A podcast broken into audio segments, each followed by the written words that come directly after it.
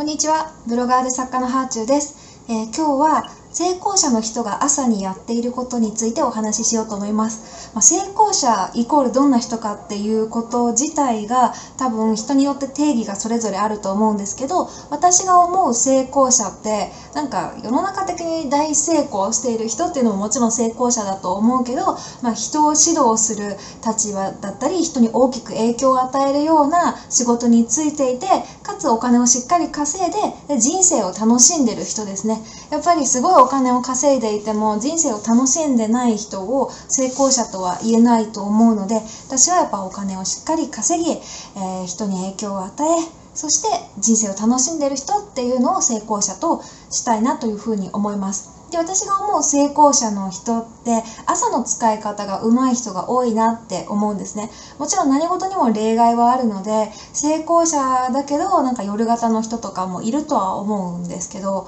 まあね傾向としてはあの夜型の成功者の人って独身のことが多いなぁなんて思いますね、まあ、もちろんデータとか、ね、全然なくてただの私の肌感なんですけど家族を持ってる人だと朝方の人の方が多い気がします。じゃあ成功者の人は朝に何をしているかというと朝に意思決定をしている人が多いなっていうふうに、え感じています。この意思決定を必ず朝にするってかなり重要なことじゃないかなと思いますね。すごいさらっと言っちゃったけどやっぱすごい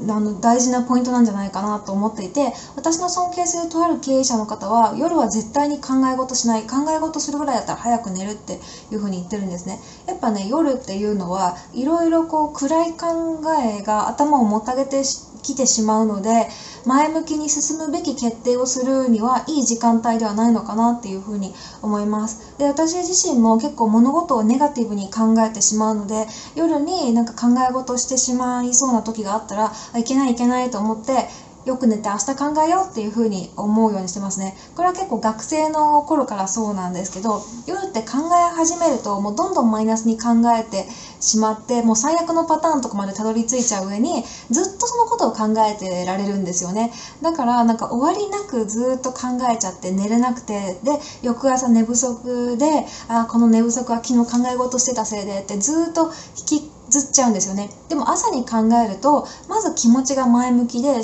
考が冴えてるからなんかスパッと決められるとでそれに加えてなんか考える時間が強制的に終わるというかその日の予定があるからそのことに夢中になってるうちになんかちょっと考え事を忘れられる瞬間があるからなんか延々と同じことを繰り返し考える必要がなくなるんですよ。だからねこれを聞いてる人は是非もう考え事を朝するっていうことを決めてしまっていいと思います。ね、なんかすごい考え事がたくさんあるようだったらもう紙に書いてこれは明日考えようっていうふうに、朝に持ち越しするといいと思います。で、えー、ちなみに私は考え事を朝するっていうルールに加えて、えー、午前中に頭を使う仕事をして午後は体を使う仕事をするみたいな感じで午前と午後で意識的にちょっとこうなんだろうな仕事の種類を変えてますね。で体を使うっていうのは私の場合はなんかすごいこうワークアウトをするとかそういうことではなくて、まあ、移動したりとか人に会ったりとかあとまあオンラインミーティングだったりイベントで喋ったりっていうそういう意味での体を使うですね。口を使うのも私の中では体を使うにあの含まれるのでこの YouTube とかも午後の時間に撮ってます。これはやっぱお昼ご飯を食べると、まあ、一時的に生産性が落ちたりとか座り仕事だとちょっと眠くなったりとかするし、まあ、あと朝をややってたことを午後もずっと続けてやっちゃうと同じことの繰り返しで気分転換ができなくて集中力が落ちてきたりとかそういう感じなのでなので朝とあと、まあ、昼以降っていうのは意識的にちょっとこう自分のモードを切り替えるようにしてますね、まあ、そんな風になんとなくでいいので自分の中での決め事を持って